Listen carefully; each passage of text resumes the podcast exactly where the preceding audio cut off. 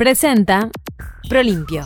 20 años siendo especialistas en productos de limpieza. Hasta mediados del siglo XIX, Uruguay era en los hechos una sociedad sin Estado. Las instituciones políticas establecidas por la Constitución de 1830 eran en la práctica poco más que letras sobre papel, ya que era tal el peso de las figuras de los caudillos, que no eran otros que los militares de los combates independentistas, que generaban lealtades y obediencias que quienes tenían el poder político formal no alcanzaban. La formación de las divisas y su papel como patrias subjetivas hasta la formulación de Julio Martínez Lamas se forjó sobre la base de los enfrentamientos militares por el control del gobierno y su consiguiente empleo como herramienta para eliminación del adversario. Prolimpio. 20 años siendo especialistas en productos de limpieza. Esta lucha por el poder entre quienes se identificaban con la divisa colorada y quienes lo hacían con la divisa blanca fomentó una paulatina implantación de un sistema bipolar de identificaciones, el cual era mutuamente excluyente. Y fue ese sistema el que dio lugar a los primeros partidos políticos uruguayos en el segundo tercio del siglo XIX. Tamara Pereira. Pero por cierto, los partidos políticos fundacionales no fueron solamente organizaciones militares o bélicas. Blancos y colorados en el transcurso de los años fueron forjando y delineando mejor sus rasgos, orientándose también a cumplir funciones políticas activas. Baitam, bienestar natural. Tras el séquito caudillista, no se alineaban únicamente las masas iletradas y rurales, también lo hacían, y en ambos bandos, hombres letrados y cultos del medio urbano, los que a menudo asumieron las tareas de representación política en las instancias de gobierno, así como el rol de difundir y promover tanto las proclamas como las reivindicaciones y principios de cada grupo. Alejandro si bien solemos hablar de doctores contra caudillos, los hechos muestran que la principal línea divisoria estaba en las diferentes visiones y en el énfasis que unos y otros ponían acerca del modo de organizar la vida partidaria y la actividad política, tanto dentro de los blancos como de los colorados. Cafetín, un producto Tinkers. Mientras unos planteaban un ideal de partidos políticos orientados fundamentalmente por reivindicaciones programáticas o ideológicas, otros hacían énfasis en lo popular y en la estructuración de relaciones y lealtades partidarias de base más carismática y tejidas en torno a figuras simbólicas. Los primeros, a los que podríamos definir como núcleo principista, tenían apelaciones universalistas, mientras que los segundos, que podríamos definir como sectores populares o tradicionalistas, ubican como esas figuras simbólicas que mencionaba Alejandro a los líderes y sus gestas heroicas y a las propias tradiciones. Yendo para atrás en el tiempo y recordando capítulos anteriores, el armisticio que puso fin a la Guerra Grande, aquel que reconocía el gobierno en Montevideo y la jefatura militar de Oribe, con la declaración de que la guerra terminaba sin vencidos ni vencedores y el compromiso de una convocatoria de elecciones para designar las autoridades ejecutivas y legislativas, tuvo dos interpretaciones muy diferentes por estos dos grupos sociales que existían en ambos bandos. Los sectores de la ciudad, que solemos llamar ilustrados, entendían que el espíritu que presidía el armisticio implicaba acentuar el sentimiento nacional por encima de las divisas partidarias. Esto en consecuencia exigía la supresión de las divisas y la conformación de un nuevo escenario en el que los miembros de los sectores antes enfrentados se fusionaran en un único cuerpo, que debía ser capaz de garantizar el mantenimiento ordenado y pacífico de la política. Pero la interpretación que le daban los caudillos al armisticio era que la solución al conflicto debía derivar en una coexistencia regulada y pacífica entre ambos bandos y que para ello debía generarse un sistema de pactos que lejos de negar las divisas las aceptaba y por tanto aceptaba a sus jefes y a sus caudillos. Cada una de esas interpretaciones y sus correspondientes fundamentos ideológicos cruzaron a ambos partidos. Andrés Lamas y Bernardo Berro, el primero colorado y el segundo blanco, promovían la desaparición de los partidos. El famoso manifiesto de Lamas y el libro Ideas de Fusión de Berro, escritos ambos en 1858, eran la base de la idea doctoral. Pero al mismo tiempo, el pacto de la Unión que habían firmado tres años antes Venancio Flores por los colorados y Manuel Oribe por los blancos, establecía que la garantía de la pacificación era precisamente una política de acuerdos y compromisos recíprocos, que debía contar con el aval de los líderes más importantes de ambas fracciones. Los intentos fusionistas se vieron expuestos constantemente a los desafíos de levantamientos de los caudillos, terminando con los hechos que vimos en capítulos anteriores, los asesinatos de Berro y Flores y luego la revolución de las lanzas. Los doctores de la generación del 72 entendieron que la estrategia de sus mayores de negar el pasado no había conducido a los fines esperados y que las estructuras anteriores no podían ser ignoradas ni abolidas por un simple acto de voluntad instantánea, sino que deberían ser transformadas mediante una práctica continua y pausada de organización que permitiera construir a partir de lo anterior partidos e instituciones aptos para la lucha pacífica y civilizada. José Pedro Ramírez escribía el 12 de abril de 1872 en el periódico El Siglo, que representaba a los principistas, que la fusión no era solo inmoral, sino que imposible, porque no pueden resumirse en uno solo todos los pensamientos, todas las aspiraciones, todas las pasiones y todas las ambiciones que siendo legítimas son sentimientos respetables del corazón humano. Ramírez y otros jóvenes pertenecientes al Partido Colorado, como Julio Herrera Lloves o Juan Carlos Blanco, se proponían desde el Club Libertad iniciar un movimiento interno de renovación del coloradismo, con un doble objetivo.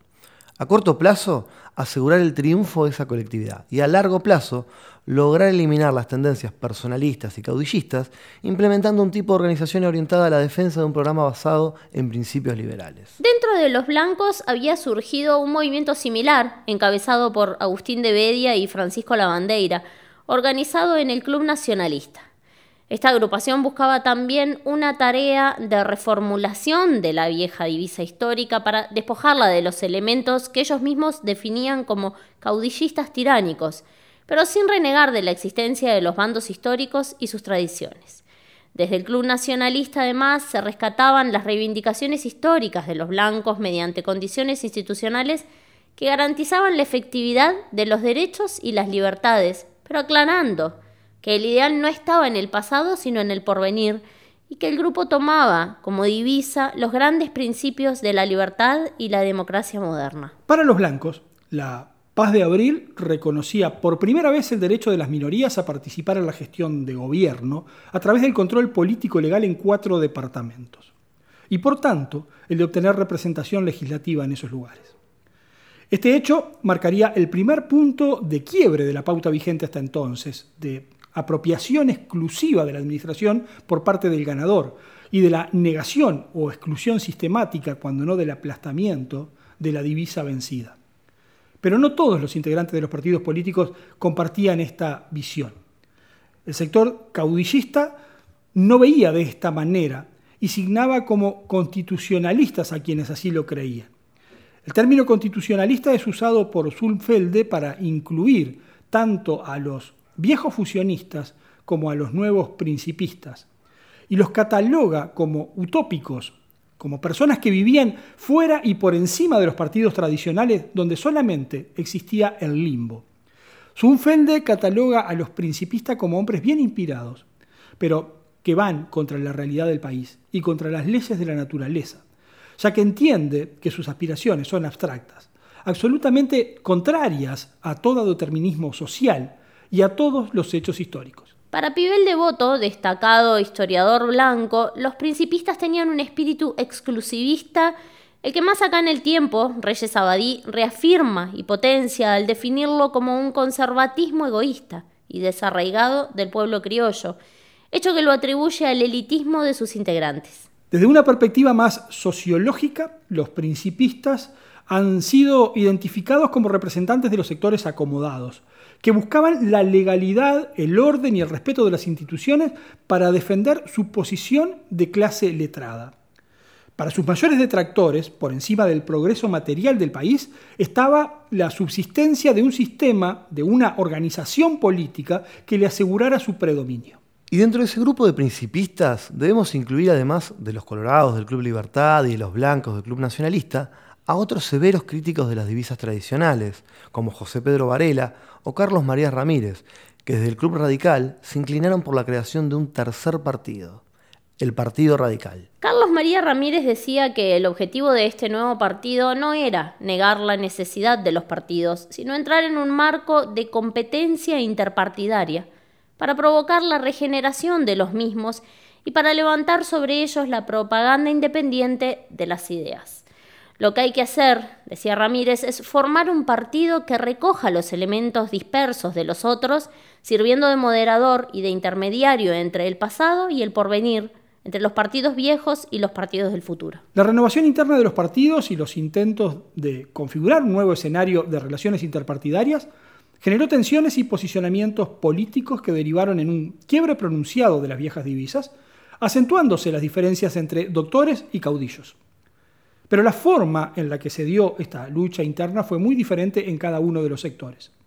Los radicales, aún conscientes de su escaso apoyo popular, aparecen dispuestos a concurrir a los comicios como un partido de ideas. Los principistas blancos del Club Nacionalista venían creciendo en la interna de su colectividad.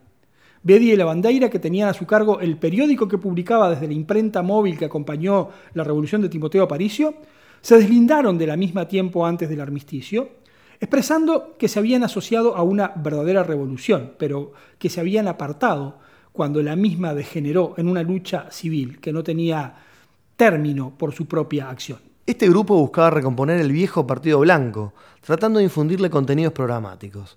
Pero además de su estrategia de renovación interna, trataban de construir puentes de acercamiento con los demás sectores principistas, más allá de las fronteras de los partidos. El manifiesto del Club Nacionalista declaraba que no tendrían reparos en apoyar para ocupar cargos legislativos o de gobierno a ciudadanos capaces de impulsar los mismos principios, independientemente del partido al que pertenecieran y que por encima de las adhesiones a eventuales candidaturas presidenciales tendrían en especial consideración al momento de elegir legisladores las aptitudes y condiciones que reúna la persona para desempeñar dignamente el cargo.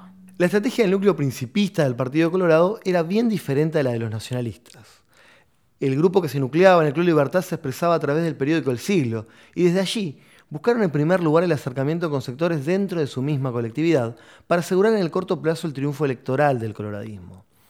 Los lazos de pertenencia a la colectividad colorada parecen haber sido más fuertes en este caso que la de los nacionalistas respecto a sus correligionarios blancos, puesto que aspiraban ante todo a evitar un triunfo del bando adversario en los comicios. Este movimiento de los principistas colorados era correspondido también por el ala más tradicional del partido, y en un principio se consiguieron avances importantes en las negociaciones para confeccionar una lista colorada única para las elecciones. Listas mixtas, como se las denominaba, listas que alternaban miembros de cada una de las tendencias. De esta manera, se evitaban las confrontaciones internas y en consecuencia los principistas colorados se mostraban a través de su prensa extremadamente agresivos ante radicales y blancos nacionalistas, asumiendo en cambio un tono más conciliador con otras fracciones de su propio partido. Pero esa cohesión entre los grupos del coloradismo se terminó abruptamente en la cercanía de las elecciones, cuando tanto los radicales como los nacionalistas anunciaron su abstención electoral debido a irregularidades en la conformación de los padrones electorales. Esa abstención daba por cerrada la elección a favor de los colorados. Por tanto, los colorados netos optaron por cortar relaciones con los principistas del Club Libertad. Cuando vengas a Prolimpio, llévate la oferta del mes. Desengrasante universal, medio litro, con gatillo, 99 pesos. Viví la experiencia Prolimpio en Montevideo, Avenida Italia y Mataojo. Agraciada Casi Carlos María Ramírez, 8 de octubre y Pernas. Prolimpio. 20 años siendo especialistas en productos de limpieza. Ante la perspectiva de un seguro fracaso al tener que concurrir a la elección con una lista propia, los principistas decretaron también la abstención electoral el 24 de noviembre, apenas unas horas antes de los comicios. El rotundo traspié del plan de los principistas Colorado provocó inmediatamente la renuncia de José Pedro Ramírez de la dirección de El Siglo. Y este episodio, que puede parecer anecdótico, pasó a tener una fundamental importancia a los acontecimientos sucesivos, ya que significó además el alejamiento de sus correligionarios tradicionalistas y un acercamiento más fluido y permanente con los principistas blancos. Estar bien es sentirse bien, sentirse bien naturalmente. Jabones, cremas y macerados para cada necesidad. Baitam, bienestar natural. Seguimos en arroba Baitam Bienestar. Podemos decir que por primera vez en la historia el fraccionamiento de las divisas fue más allá de una puja interna o de facciones. Y desde entonces se mantuvo como una constante en blancos y colorados. Pero es importante, para entender el panorama de entonces, recordar que hasta 1910, cuando la reforma de la legislación electoral estableció el múltiple voto simultáneo, el sistema de elección estaba fundado sobre el principio de mayoritarismo estricto.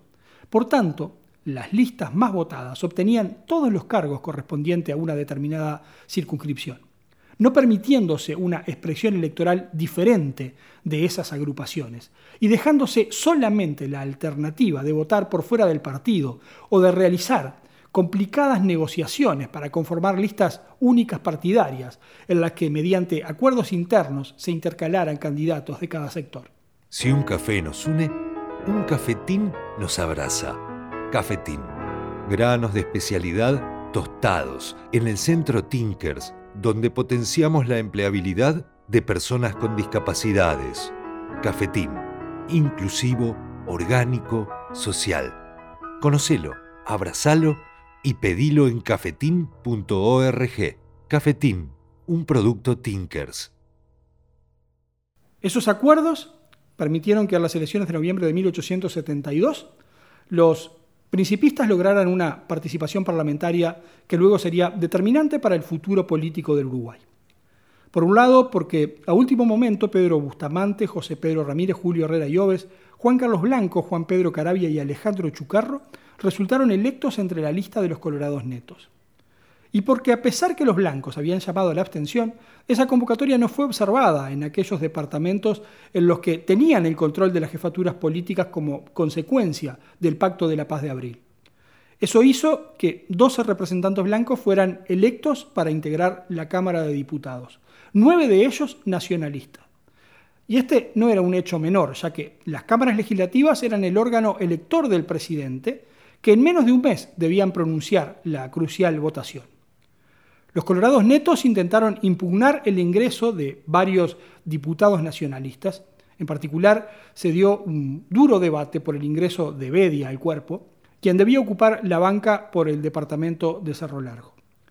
José Bustamante, Isaac de Tesanos, fueron los colorados netos impugnantes, mientras que José Pedro Ramírez, Juan Carlos Blancos y Julio Herrera Lloves, los principistas que se opusieron y que finalmente lograron ratificar el ingreso de los nacionalistas, haciendo que la instalación de la Cámara de Diputados en febrero de 1873 mostrara una división por encima de las divisas entre los sectores personalistas y los principistas, división que llevó a la prensa de la época a identificar rápidamente a estos bloques como la izquierda y la derecha respectivamente, por las ubicaciones que tomaron en el recinto de sesiones. Presentó Prolimpio, 20 años siendo especialistas en productos de limpieza.